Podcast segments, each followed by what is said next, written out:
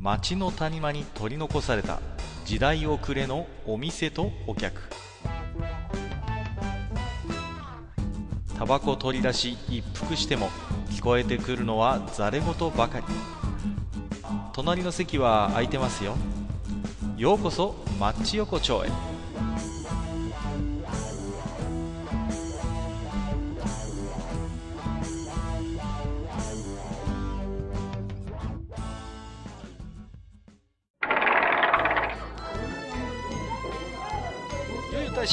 だやってる？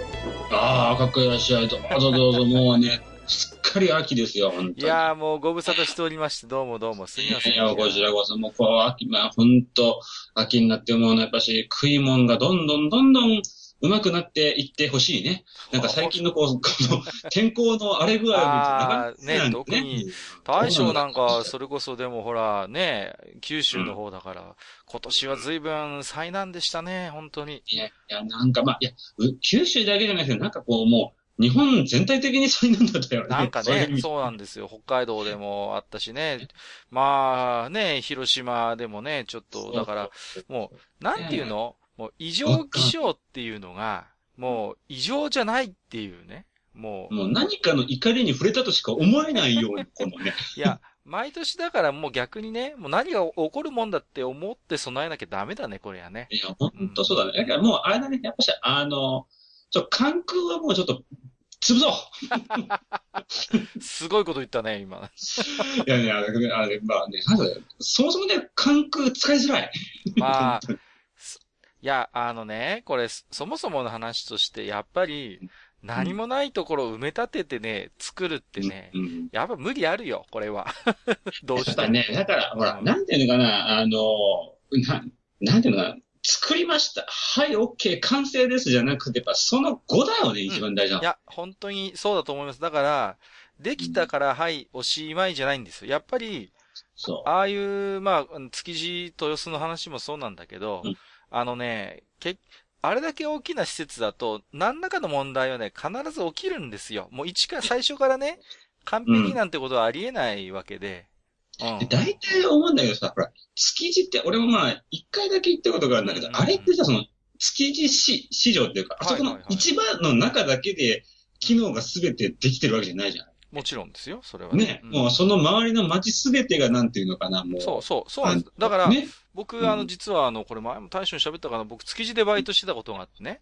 おうん、それこそあの、ターレー乗って、いろいろ、ぶはいはいはいはいはいうんはあの、僕だから、あの、うん普通免許取る前にターレの免許取ったんで、僕、こ 古徳があるんですよ、あの、免許証に。い。やばいね、すっげえパンクだわ。あの、そう。だから、普通免許取っちゃうと、古徳ってもう取れなくなっちゃうんですよ。もう自動的に含まれてるかああ、そっかそっかそっか。ら。だから、古徳から僕取ったんで、免許証にちゃんとね、古徳って載ってるんですよね。ら、マジでそれ貴重だよね。だから、大将の言うことは本当もっともで、市場っていう、まあ、機能がもちろんある、ありますよね。場内、場外。だって、まあ、その周辺にもありますわ。うん。うんで、やっぱそういう街も含めた、もう、一体となった機能になってるわけですよ。で、そうだ、だってさ、うんなんてあの、あれ、外からこう、まあ、魚屋さん、ね、まあ、魚扱ってる中心地にこう、向かっていくだけで全てが揃っていくよね、あれね。そうそうそう。もうそういうもう仕組みになってて、で、もちろんね、魚とかそういうものもそうなんだけど、働く人間もやっぱ一つそういう、まあ、資源というか流通というか、結局、まあ朝のね、3時4時ぐらいから仕事して、もう10時ぐらいに終わるわけですよ。うん、そうすると、そっから酒飲める店が周りにできるわけですよ。そうだね。もうそういう市場関係者がもうんう、午前中から飲める店っていうのがちゃんと周りにできてきて、で、漁港の周りとかそんな感じのとこ結構ある。そうそうそうそう。で、やっぱそうなると、そういうね、あの、お店にお酒とか、まあ、あの、ね、つまみとかをおろすようなところも、昼からそういうのをちゃんと提供できるように朝からそういうところ回るっていうね。もうねだからいろんなそういう、なんていうかな、もう街ぐるみで、もうそういう形が出来上がってるから、だからうん。市場のね、コアな部分だけ引っこ抜いて、ポンって引っ越しさせても、まあ、それだけじゃはっきり言って、あのーなんていうかな、全然機能としては、整ってなくて、まあ、これから、これからなんですよ。だから逆に、じゃあ、豊洲にその市場が起きましたと。でう、ん多分いろいろとメリット、デメリットあるでしょう。で、うんそのデメリットをどうやってじゃあ今後ね、こう、手を加えていくかっていう時に絶対、あの、行政のやっぱり協力っていうのも必要だし、ね、民間だけでそういうのができるっていうものでもないと思うんですよ。うん。うんうん。だから、むしろね、もう今からなんですよね。これからなんですよ。そううん。だから、関空にしたって、まあ、今回ああいうことがあってねうん、非常にこう、まあ、ある種脆弱性が分かったわけじゃないですか。だから、こういうことがありました。じゃあ、で、えー、まあ、それがなんとか対処できました。よかったよかったじゃなくて、じゃあ、そっからどうすんのっていう、そのね、そうそう。こういうケースがあったら、そのケースから学べることって多分いっぱいあると思うんです。それぞれの立場で。うんうん。だからそれを、じゃあ、うん、今後同じようなことが起きないためにどうするかっていうところがやっぱり大事で。でねうん、それをね、こう、マスコミとかもやらないのよね。こう、ああ、まあ実際そうだよね。だからねうん災害がありました、大変になりました時はみんなうわーって取材に行くじゃないですか。でう、ん。台風の時だってそうだったじゃないですか。もうこんな風になってます。うんそうそうわーそうそう大変ですってやるんだけど、いや、いやそれは分かりましたと。じゃあ、台風過ぎました。ね、復旧しました。うんめでたしめでたし、じゃあないんですよね。そうなんだよ。だってさあの、それまであったものが、ああいうのがあると、もうほとんどもう言ってしまえばもう、何もう、ほん、本当にもうぶち壊されるわけだよね。そうそうそうもう本当に、うんかっぱみじんに。うん。で、それを、こう、まあ、とりあえずじゃあ、あの、側だけでも作りましたっていうのは、ちょっと違ってて、そ、それまでの、なんていうかな、そこに何かができるまでって、やっぱその、時間がすごいかかっ、ある、かかってるっていうか、うんあるんだよね、うんやっぱし。なんていうの、町、町だったり、まあ、豊洲に豊洲とか、まあ、築地の問題でもそうだけどさ、なんていうのかな、それまでの、こう、その、土地土地で出てきた、こう、いろんな、こう、なんていうのかな、まあ、その、そこそこでの知恵だったりとか、もう本当、その土地ならではのものだったりっていうものがあったりするわけじゃんか、やっぱそうしそうそう。うん。ね。でもちろん人間関係とかも含めてさ、うん。だからその、そういうのがもう全部ね、なくなっちゃうわけだからね。そういうのをちゃんとやっぱり定期的に検証していかなきゃダメだと思うんです。だから、じゃあ1ヶ月なら1ヶ月、3ヶ月なら3ヶ月って言って、じゃあ今あの被災地どうなっているの？例えばうん、広島の豪雨にしたって今ほとんどテレビとかでやんそうだ本当そうだ。ああれめちゃめちゃやばかったよ。やんないけど、でも今だって多分、ものすごい苦労してる人いっぱいいるし、絶対そうだと思ボランティアだってね、こう、まだまだ活動してると思うんですよ。う。うん。す今だからこそ足りないものもあるかもしれない。例えば。そう。ねうん。今、やっぱ災害直後はこういうものが必要でした。で、多分今はまた別のものが多分必要になってると思うんですよ。うん。うん。だそこをなぜやらないっていうのがすごい僕こういう災害とかのあの取り上げ方？報道の仕方？すごい思うんですよ。やっぱり検証して、じゃあ、例えば3ヶ月、半年、1年、5年、10年、今どうなってるんですか、で、皆さん知らないでしょうけども、こうなってます。で、こういうところで今、住民の方困ってます。皆さんにできることありますっていう情報を、やっぱり定期的にこう伝えていく。これはやっぱり必要だと思うんですよ。本当にそうなんで、あの、まあ、うちのね、うちの、まあまあ、まあ、地元のその、まあ、地元含めて地元の周りも、まあ、まあ前の豪雨での被災地だけど、あのね、もう一個ね、集落がね、もう消えるかもしれないってとこもあるんだよね、はいはい。だから大使のとこだってそれこそ去年もすごいね、被害もあったしう、ん。で、うんうんでも今、じゃあそれやりますかって言ったら全然やらないじゃないですか。だかやらら、ないと。ね。本当に。だから僕なんか全然ね、想像はするけど、実態は知らないし、いや、そう、だから、あの、こっちからするともう、それがね、もう、思いっきり東北がそうなんだよ。で絶対まだ東北とか、あんだけやられてて復興とかまだまだでしょっていう、うん普。通に考えたらそう思うんだけど、そうでしょ？こっちには全然さ、情報とかが全く来ないんだよね、やっぱし。だからこっちにいるとまだまだ課題とかもすごい見えてくるし、うんやっぱりあ、うんの、大将がさっき言ったように、ひ人が関わる分野って時間かかるんです、どうしたっていや。、本当そうなんだよ。うん。あ建物と違うからさ、そこは。そうそう。ね、一つ一つのこう、システムだったりとか、いろんなものにみんなが知恵出し合っていって、こう、築き上げていくもんじゃんか、そういうものうん、さ。そういうのって、やっぱり、1年、3年じゃ、うん。まだまだ道半ばなんですよ。いやう、ん。確かに、町は金出せば作れます。復興住宅作れます。うんその、ね、まあ、建物だって、まあ、完成しまえば、してしまえば、まあ、できましたってなるけど、じゃあうん、それ使うの誰ですかって言ったら、そこに住む人じゃないですか。本当だから、なんていうのかな。のうん。人間が、そのね、やっぱりうん。そういう施設なり、復興した町とかを、に住み続ける中で、うん。やっぱり新しい課題出てきてるんですよ、いろいろと。でもそれに目を向けてくれる人って本当に少数で。そうだようん。なんかね、もう、こう、すごいもうなんかその時々のなんかもうな、なんていうかな、こう新しく出てきた話題にポッポポッポなんかみんなこうね、そう移っていっちゃうっていうかさ。そうなんですよ。だから、これだけ今、もうメディアもあるじゃないですか。まあ、うんテレビだけに限らず今、アベマ TV とか、ああいうネット系のね、メディアもあるし、本当に見ようと思えばいろんなチャンネルをね、まあ、テレビという形に限らず動画とか生配信とか、あるじゃないですか。か。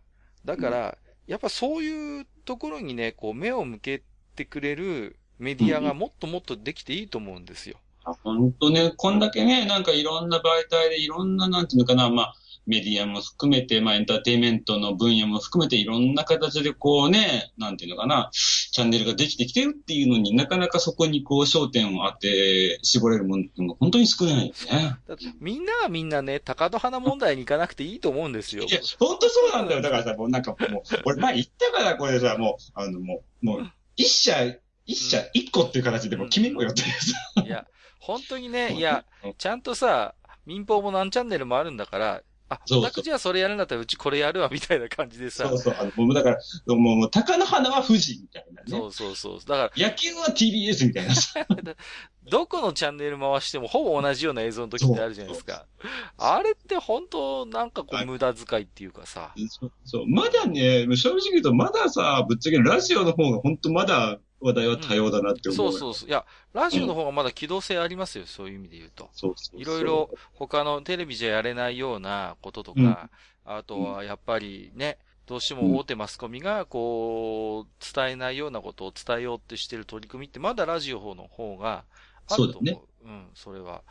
だから、まあね、まあ我々、このね、まあ、うん。ポッドキャストっていう形でやってますけど、まあ、これはね、あくまで娯楽系なんであんまりね、あの、あれ、あれ、これ、ゴラゴラク系なんですか？よよこれなんか、こう、技術的なものを取り扱う、そういう、こう、ジャンルはね、ジャンルはちょっとテクノロジーになってますけど。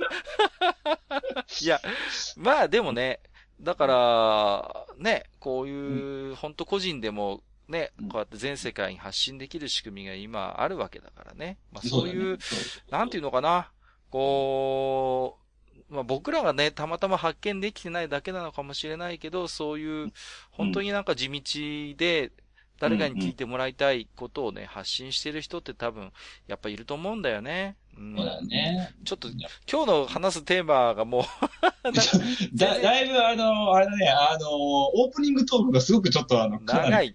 なんかちょっと、加熱してきたけれども、まあね、こう、けどねあっちっちって感じだけど。いやいやいや、まあまあ、ね、うんそんなこ、そんな感じですよ。お腹いや、本当に。まあけどね、本当あの、食べ物の秋というか、まあ本当になんていうかね、いやいやいやあの、食い物がうまい時期になってきましたよ。いや、で、まあね、秋の味覚といえば、いや、僕はね、この前ちょっとたまたまね、あの、実は松茸をいただきました。そうなんですよ。国産の。なんですか、ブルジョアジーな。やっぱちょっといやいやいやいや卵がやっぱしフォークで叩く。いやいやいやいやいや、ちょっとたまたまね、ちょっとつてがあっていただいて立派なやつをで、まあどうしよう、どうやって食べようかなと思ったんですけど、まあまあね、はいまあまあ定番のやっぱ松茸ご飯にして美味しくいただいたんですけど、まあはい松茸料理っていうのもいろいろあるじゃないですか。こう、まあ、ね焼いても、焼いたりね。なんかそうそう、まあこ、松茸ご飯とか、もう定番ですけど、まあ、その中でこう、あの、土瓶蒸しってあるじゃないですか。こう、はいはい松茸の土瓶蒸しって。はいはい。あの、僕思うんですけど、土瓶ってなんか、うさんくさくないですか？こう、ちょっと。あいつはね、うさんくさいんですよ。えっと、じゃあ分かった。あの、閣下がその、なんていうのかな、うさんくささは、分かった分かった。よし、じゃあ聞こう聞こう聞こう。聞こう、まず。いや、まずね、あの、大将もご存知、土瓶って、まあ、急須のお化けみたいなでっかいやつじゃないですか。言ってみると。はいはいはいはい。まあまあ、あの、夜間と急須の間の子みたいな。そうそうそうそう間ぐらいのところ。ずんぐりむっくりしてでかいじゃないですか。うんはいいですか？冷静に考えてくださいよ。このね、今少子化核家族ですよ。ねはいはい。大家族ってのはもう本当に少なくなってきた。この時代においてう、んあいつの居場所あるかっていう話なんですよ。ほうそう、家庭で。急なるほどね須十分まあまあだろうと。もうね。ええわざわざ土瓶でこう、お茶を沸かして、それこそ7つも8つもこう湯飲みを並べてお茶を入れるなんていう過程はまあもうほとんどないわけですよ。まあまあまあまあ、もう、ほとんど見られない。あるいはね、昔のデパートの大食堂見てくださいよ。思い出してください。必ずテーブルに1個お茶の入った土瓶がセッティングされてるでしょ？ああいうデパートの大食堂。あ、ありました、ありました。今ええ覚えてます、それ。ああいう昔ながらのデパートの大食堂ありますかっていう話なんですよ。ないでしょ、もう。ああいうね。わあのね、もうそのことに、まあまあ、そのデパートの食堂についてはね、俺も言いたいことがあるんだけれども、まあまあまあまあまあ、まあまあ今日土瓶をちょっとね。東京ドピンだね。となると、もはやうん、土瓶はうん、土瓶蒸しでしか、その存在意義がないんですよ。なるほど。つまり、もう、あの、いわゆるもう、あの、なんか、まあ、た、例えばだよ。例えば、まあ、なんかこう、陶器を扱ってるお店に行って、うん売られている土瓶は、もう、欺瞞でしかないと。そう。あの、はいもはやですねうん、土瓶は、あのもう、松茸とちょっと癒着して、なるほど。土瓶蒸しっていう料理の中でしか基本生きながらえない、そういう存在なんですよ。なるほど。まあ、つまり、もう、土瓶の、なんていうのかな、メインの戦場は、もうすでに、あの、えー、お茶界隈ではない。そうなんです。はいだから、それはお前どうなんだってことなんですよ。お前。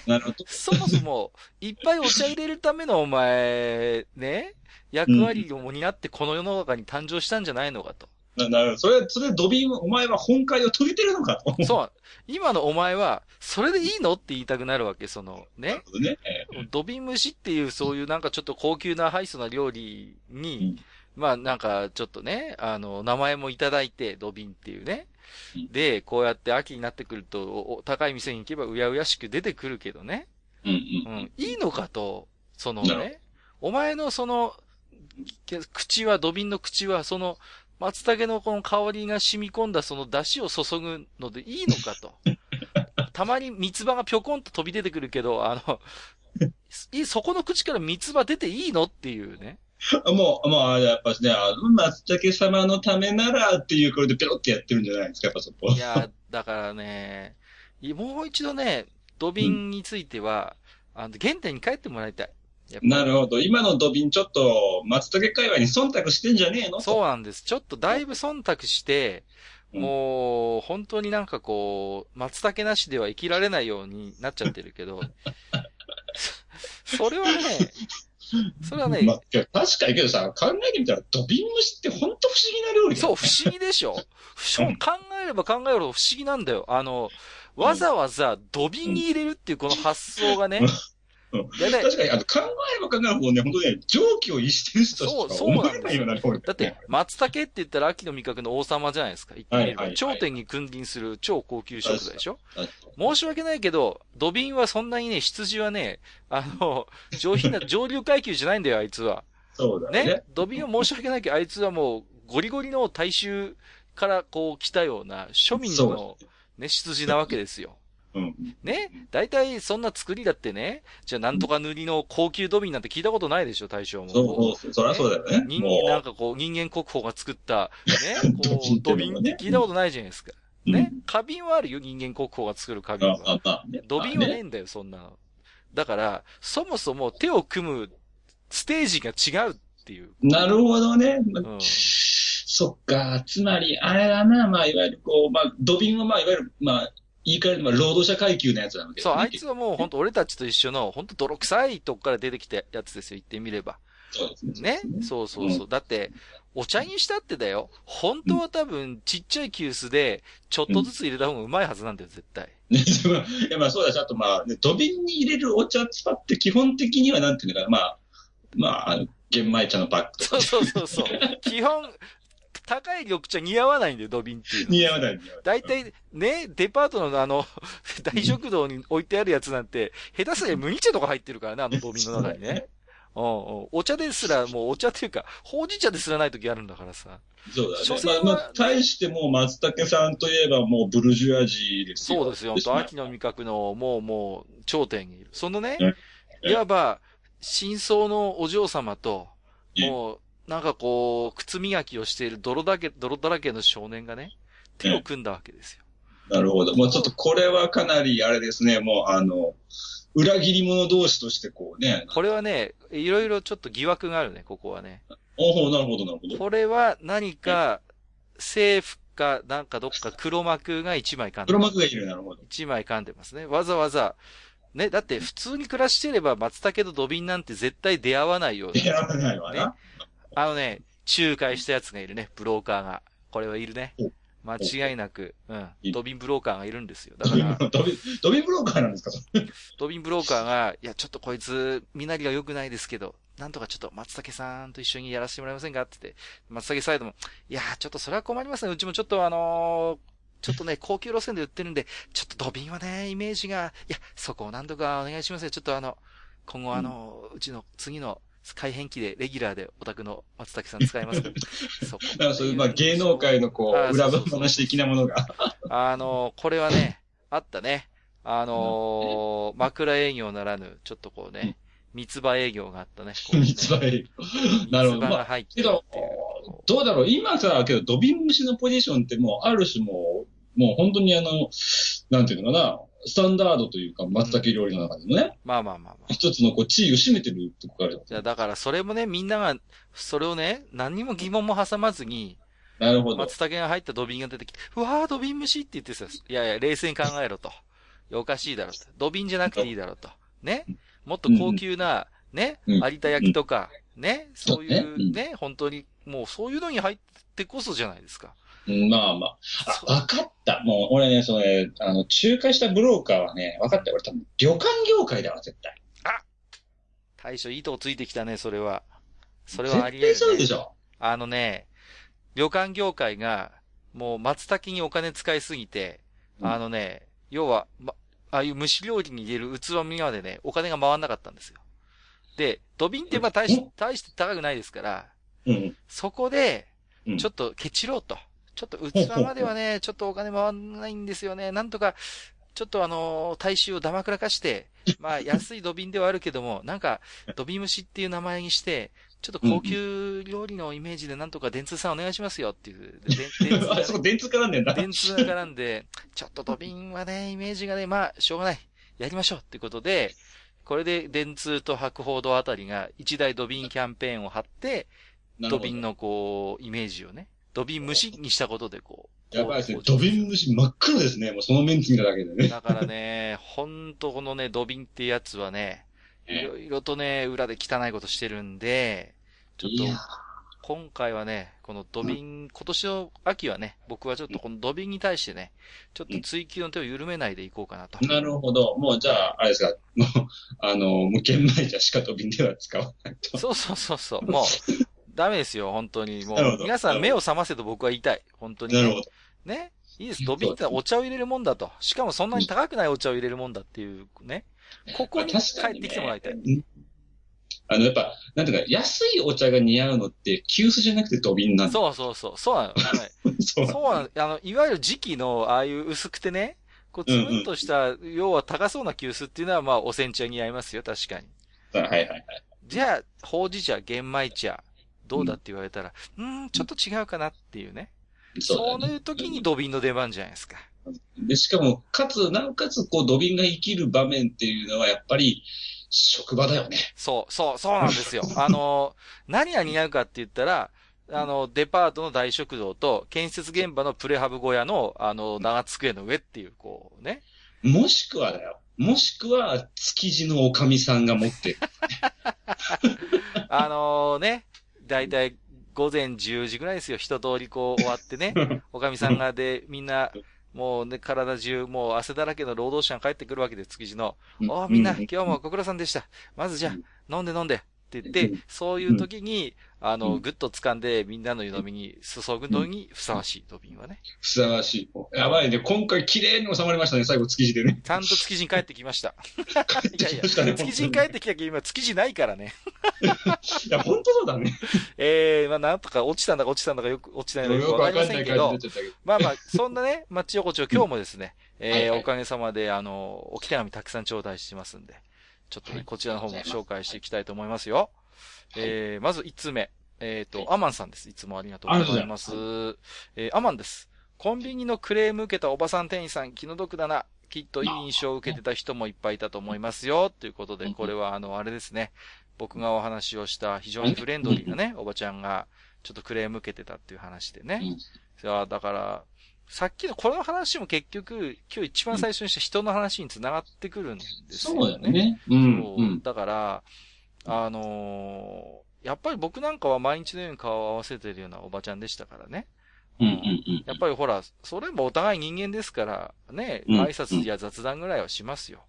うんうんうん、ね、それがね、けしからんって言われちゃうとさ、うん、やっぱり、うん、いや、だって、そのおばちゃんだってやっぱその地域でやっぱりそうやってね、そうだね。仕事をして、うん、こっちもこの地域に住む人間としてやっぱり、うんうん、ね、まあまあコンビニの中だけとはいえば、それもお付き合いですから。いや、けどそのおばちゃんがいるから、こう、あそこのコンビニよく利用するなっていう人、お客さんがいっぱいいるしね。いっぱい、だって、もうお客さんのタバコの銘柄覚えてんだからさ、うん、せっかちのお客さんなんか助かるわけよ、もう。そうだね。大体、必ずいるんですよ。いつも同じ銘柄のタバコしか買わないおじさんとか絶対いるじゃないですか。うんそういうおじさんが缶コーヒー持っていくと、今日は買ってく、うん、買ってくって言ったらパッとそ、そっからさ、タバコ持ってきて、はいってさ、これがやっぱりできるっていうのがさ、そうだね。思うんだよね。だから、なんていうのかな、その、難しいとこなんですけど、もっとそういう接客してる人にはね、寛容にならなきゃいけないなと。いや、えー、ほんとね、思うんだけどね、やっぱね、あの、なんていうんだお互いがお互いをこうね、あの、ちょっとね、相手の方が実は上なんじゃないか、まあ、特にお客側だな、今のじ、もうね、状態だと。だすると、なんていうのかな、あの、スタッフさんもしくは店員さんに対して、ちょっとこうね、お客がごまをするといいと思うんだよ、俺は。ああ、それはね、まあ、あの、本当に、お互いにはちゃんと、うん、うん、やっぱ敬意を、親しくする上でもその敬意を払ってっていうスタンスがやっぱり、うん、で、もう、そこですよね。だから、そう感やっぱ感謝の気持ちなんですよ。そうやって、うん、やっぱり、仕事とはいえ、そうやって自分の買い物のね、そういう世話をしてくれてありがとうっていう、やっぱ思いよね。これ、そうするとね、やっぱね、あの、働いてる人のなんか意欲もやっぱね、違ってくると思うんだよね。うんうん。だから僕はね、うん、そういう、ありがとうって、いつもありがとうって言えるような、そういう親父になりたいなと思ってますね、これはね。そうですね。はい、えー、天野さん、はい、ありがとうございます。次、はい、えー、四国のお通しさん。えー、2回目かな？ありがとうございます。ですかね。はい。はい、えー、大変ご無沙汰しております。四国のお通しです。はい、ということで。ありがとうございます。はい。さて、第56夜拝聴しました。はい、食べログの問題点、確かにどれも食べログあるあるですね。という、あ、レビューの話ですね、これはね。えー、えー、私は昨年東京旅行に行ったのですが、その際、はい、食べログで星3.5以上の店を選んでお店巡りをして、どの店もことごとくまずかったという苦い思い出があります。その時は宿泊していた、ビチホの1階にあるレストランと羽田空港にあった蕎麦屋が妨害のうまさで、食べログの星の数なんて全然当てにならないなと苦笑しました。また、過去も指摘されていた、レビュアーが一方的に店を評価できるという点、えー、うん、これは食べログが構造的に抱える欠陥だと思います。えー、一応不適切な口コミであれば、店側から運営側に削除、修正要求はできるようですが、それをするしないは運営側次第ですし、仮に削除されたところで、これまで不特定多数の目に悪い評価がさらされているわけで、これは個人経営の店にとっては本当に死活問題だと思います。いや実は恥ずかしながら私も細々とではありますが、食べログで口コミを書かせてもらっています。うん。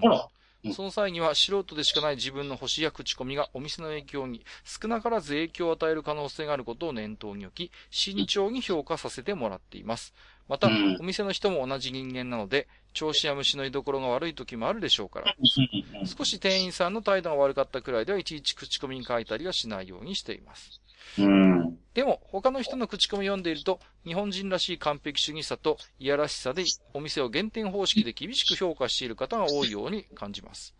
私なんかは根が適当な人間なので、せっかくの食事なんだからもっとおおらかな気持ちで楽しめばいいのにね、と思うのですが、ちちなみに私の場合、どうしようもなくまずい店に当たった場合は星もつけないし、口コミも書かないようにしています。ああ、なるほど。もう全くつけないと。うんなるほどね。その時の感情に任せて悪口を書くのも見苦しいですし、そうだ何よね。りう、ん。そんなにまずい店でもそれで飯を食ってる人たちがいる以上、反永久的にデータが残るネットに低評価な口コミを残すのも気が引けるのですよね。おっと、うん今回も乱筆乱文失礼いたしました。なんというか特に中身のない話に終始してしまいすみませんでした。えー今後も大将と閣下、お二人の楽しい掛け合い楽しみにしていますね。以上、四国は徳島のお通しでした。といただきました。あありがとうございましりた。がとうございます。なんかね、後日談で、ちょっとね、あのー酔っ払っていい気分の時にこの文章書いたっておっしゃってましたけれども。いやいや、であの、全然乱筆乱文じゃなくてね、本当になんかそういうね、レビューに関するしっかりした考えをね、いろいろと。いやいや、本当にあの、お酒が入ってるとは思えないような。ね。ね、もっと僕、ベロベロの文章を書きますけどね、自分がね。あの時は。いや、でもね、おっしゃる通りで、本当に、やっぱりね、こう、怖いんですよ、やっぱり。人が、うん。ま、そういうお店をレビューするとか、口コミを書くって、やっぱり、例えばね、まあ、口コミって、今、ほら、ネットの不特定多数のレビューとかも普通に口コミって言ったりするじゃないですか。うんうん。でも、昔の口コミって、そうじゃない気がするんですよ。っていうのは、わかるわかるわかる。うんうん。昔はね、フェイス2フェイスの口コミだったわけ、文字通り。うんだか、ら、その、相手と直接話す中で、いや、実はあの店いいよとかってうん、自分がすごい信頼してる人、知ってる人から聞くから、口コミってなんかすごい役立ったと思うんですよ。うん。相手がどんな人か知ってるから。ねう。んうん。だけど、ネットの口コミって、じゃあ誰が言ってんのって、うん。顔見えないし、性格わかんないし、うん。それって、昔からのそういう口コミとは全然違うよなってうん思うんですよ。そうだね。ううんん。だから、ね、不特定多数のネットの口コミと、そういう本当に自分が知ってる人、ね、信頼してる人のから直に聞く口コミっていうのは、同じ口コミって言うけど、全まあちょっと違うよね。うん全然違うと思う、僕はそれはね。うん。だから、な昔のそういう口コミとなんか同じ文脈で捉えてる人が仮にいるならば、それは多分全然違うし、ね。うんうん。本来やっぱ口コミっていうのはそういう不特定多数、顔の見えない人のことではなくて、やっぱり自分が信頼してる人、知り合いとかね、あの人が言うんじゃ、ね、例えば自分が個人的に知ってて、すごいうんその人の味覚とかのね、お店の好みが似てるとするなら、あの人が言うんなら行ってみようっていうんだと。これはいそうだね。それそうだよ。本当それはね、あるよね。う。そうんそう。だから、そういう意味で言うと、やっぱりね、そう、ネットのレビュー、口コミ、まあ確かに便利な一面もあるんだけど、ちょっとね、うん。まあねまあ、いい面悪い面は確かにあるけど、ただあんまりそればっかりになんかこう偏りすぎるのは基本的にそうなんですよ。だから、ね、あの、お通しさんもおっしゃってますけど、ね、なんかレビューになんか従っていったらなんかどうもいまいちっていうことも、僕も体験はあるし、それは。やっぱりね。うん。過度にやっぱ信頼しない方がいいことは事実ですからね、これはね。うん。うん。まあ、えー、ということでですね、ありがとうございます。また、え、あの、来てが見いただければと思います。え、はい。えーと、ちなみになんか私がね、恋にしていた、あの、早稲田通りの S っていう居酒屋のね、その後の情報もこっそりいただきましたんで、おえーありがとうございますということで、お礼だけ申し上げておきます。ええー次のおき手紙行きましょう。はいえー直角炭酸からいただきましたよ。ありがとうございえー客を意識しすぎた接客対応よりも自然体の方が温かみを感じることはありますね。昔は時々見かけた客にこびない接客をしているお店の方が印象に残ったりします。笑いということで、いただきましたよ。ありがとうございます。ねなんか、うんあの、まあ、あの、すごい、なんていうの、もうみんなでさ、あの、真っ黒い T シャツ着てさ、もうなんかこう、入った瞬間にもうなんか、あの、いらっしゃいませが、マシンガンのように飛び交ってくる、こう、あの、そういうラーメン屋とかあるじゃん。あります、あります。あれはあれで印象に残るんだけど、あの、正直、あれが印象に残って、ラーメンが印象に残るんだよ。ああいう心のねやられると。肝心なね。そうそうそうそうちょ。っとした一発芸見ちゃったみたいな感じでさ。うん。だからだから、なんかこう、ちょっと違うんだよね、あれあれもさ、こう、なんていうの、マニュアルで言わされてる感とか感じる時あるんですよね。うん、いや、もう、とにかく大声出しときゃいいみたいなさ。うん、うん。そういうのってもまた違うと思うんですよ。やっぱり、その、やっぱり、なんていうのかな。まあ挨拶も確かに大事なんだけど、逆にやっぱよく気がつく、ついてくれるお店っていうのかな。そういう。そう。そういう気がつくっていうことがすごい大事で、だからちゃんと見るっっていうことですうんよね。うんもう声だけでかいけど、誰もこっちの声を振り向いてくれないとかあるじゃないですか、よく。あるある。シャセー、シャセー、シャセーって言うんだけど、みんななんか忙しそうにしてて全然こっち向いてくんないみたいな。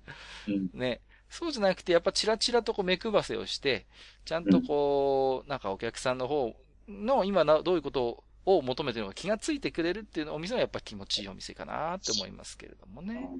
うんうん。だから、変に客にこびるんじゃなくて、やっぱりそこはね、あくまで対等な関係の中で、でもせっかく来てもらったから気持ちよく過ごしてもらいたい。美味しい思いをしてもらいたいっていう、そういうやっぱり、うーん、素直なシンプルな思いから来る接客が一番自然なのかなと思いますけれどもね。そうだね。うんまあ、やっぱ、あやっぱ、普通ログをね、やっぱ、うんそうそうそう。これはね、ええ56夜でね、ちょっとええ、あの、提案しましたけども、やっぱり、普通のお店を評価する普通ログというね、ぜひこれを、えー、町横丁でね、えー立ち上げようかということで。そうですね。あのーもちろん有料会員制ですからね。あそうですね。はい。あの、有料になりますんで、よろしくお願いします。えー、あと2通ございますよ。まあ、今日いっぱいいただいてるんだ。すごいな。えー、はゆちーさん。えーはいクーポンもですけど、ポイントカード多すぎ問題も取り上げてほしいところです。レジでいちいちポイントカードはございませんかと聞かれるのがもう、ないし作る気もないなら、ないから聞くなーということで、うん、うん、そうだね。わかるわかる。今、逆に、チェーンのお店でポイントカードない店ってあります？どっかあるのかな大体あるでしょもう。あと最近、ダブルでポイントつくから2枚出せっていうとこあんのよ。あの、あ、そんなのあんの？あるある。ツル、ツルハドラッグってそっちにあります？ツルあ、ほんとないね、ない。ないですか？こっちの方にツルハっていうドラッグストアがあるんですけど、うんそこはね、あの、ツルハ独独自のポイントカードもあるんですけど、それプラス楽天ポイントもつくんですよ。だから、2枚カード出せっていうね。そうさ、2枚分楽天カードに押してくれよって感じ、そうそうそう。その分、なんかどっちかにダブルにつけらんないのっていう、こうね。いやー、だからね、今やね、クーポン、ポイントカードをね、1枚じゃ来たらず2枚出しを要求される店が出てきたということでね。ちょっっとそれは行きたくないね、本当にね。あのー、なんだろうね。今ふっと思ったけど、あの、えー、どうだろう。牛丼屋関係とかってあれあるか？あー、ないかもね、言われてみれば。あんまりなさそうなイメージな。うんうんうん、確かにね。ないかも。おーおーおーおー牛丼チェーンは意外となかったような気も。だから最近はね、それこそ楽天ポイントとかね、そうそうそうなんかこうそういうのとかと一緒になってたりするからわかんないけど、うん。けど本当あのもうなんかもうポイントカード、クーポン、もうなんかね、なんかね、逆になんかこう、それは、作るのがもう無駄遣いなんじゃないなんか、そうそう、そのシステム自体がね、そうそうそれを運用していくのどうなんだっていう。だから逆に、うちは一切ポイントを作りませんと。その代わりお値段で還元しますみたいなコンセプトのお店あったら流行ると思うんですけどね。うん、そっちの方がまだね、いいような気がする。本当ですよね。だから本当そうだよね。もう、なんていうのかな。もうポイントカードはもう、正直、あの、店員さんもさ、なんかこう、あの、いらないかもしれませんですけど、一応どうですかっていう最近ノリになってきてない。ああ、そうですよね。やっぱりうん。あのーまあでもね、たまに出して当たり前みたいな雰囲気で、あありますよねみたいなこと言われて、え、え、え、みたいな時もありますけどもね。はい。えっ、と、本日最後の置き手紙。えっ、と、これは、ポッドキャストの名前なのか何をするか会議シーズン2さうんん、ありがとうございます。いただきまあしたよりがとうござい。ます。えー、感想、町横丁聞きました。えー、偉そうにレビューするのは確かに問題あると思いました。謙虚な姿勢と、あくまでも私個人、私個人であることが重要ですよね。えー、あと映画のパート3問題はとてつもない共感でした。えー、エイリアンとかその代表にふさわしいと思ってます。ということで。かっこしてこの感想も良くないレビューになりますかね笑いといただいておりますけども。いやいや、とんでもない。ありがとうございます。あのね、多分ね、映画のパート3問題は30分ぐらいでね、終わるかどうかわかんないもん。ほんとね、こう、いろいろありますからね。パート3。本当に数限りない、なんていうんですかね、あの、もう、罪とね、うん罰がこう、そう。あの辺に。だいたいパート3で方向性おかしくなるんだよね。あれ、何なんだろう何なんでしょうね。そう。もう僕この前、あのーダーティーハリー3を見たんですけど、また古いの見たね。そう古いの見たんですよ、ちょっとね。あれもパート3問題あるね。やっぱね、なんか方向性見失うんですかね、パート3になると。不思議だよなな。なんだろうね。あの、3になるとちょっと持ってくるっていう傾向は大体あるのよ。はいはいはい、そうね。うん大体 one、two が当たったりすると、ちょっとお金も余裕が出てきたりなそうそうそうそう。なんかねちょっと持ってくる系な感じはあるんだよ。なんか余計な演出に手を出しちゃうみたいなね。ありますよね。どうしてもね。そうそうそうそう。だからね、力、なんかパート3で力入っちゃうんでしょうね。そうそう。まあね、あの、パート2で大儲けっていうやつもいるにはいるんだけど。まあまあ、ないことはないですよ。まあ、パート3ほどではないよね、ね。そうなんです。パート3ほどじゃないですよ。やっぱり。一番もう大体パート3はね、何か抱えますから。本当。本当ね、パート3っていうね、言葉自体がまずね、やっぱ闇が深いからね、本当にね。まあちょっとこれはまたね、時間取ってね、えーやりたいなと思いね。ますけれどもね。ありがとうございます。ははいい。。えー、ということでね、あ、ちょっと今日はいつもより若干長めということでね、すみません、はいオープニングがなかったんでね、今日はね。いやー、まあでもね、今日久々に、あのーお店の方来ましたけども、ええありがとうござえー。でもね、あの、大将は健在で安心しましたよ、僕はね。うん、じゃあ、うん。ちょっとね、今日僕は、あの、帰りにはい、あの、そこの骨董市で、ちょっと土瓶を品揃えして、ね、え帰ろうかなと思いますんで、はい。ああのね、ちょっとあの、その、なな釣ると、釣るなんとかトラックに行ったら多分あの、パックのね、あの、安いお茶あ そうですね。セットでね、ちょっとね、ポイントカード2枚出して、ツルハでちょっとパックのお茶を買って帰ろうかなと思いますんで、じゃあ、またね、来ますんで、大将今日はどうもありがとうございました。うん、ありがとうございました。はいどうもどうも。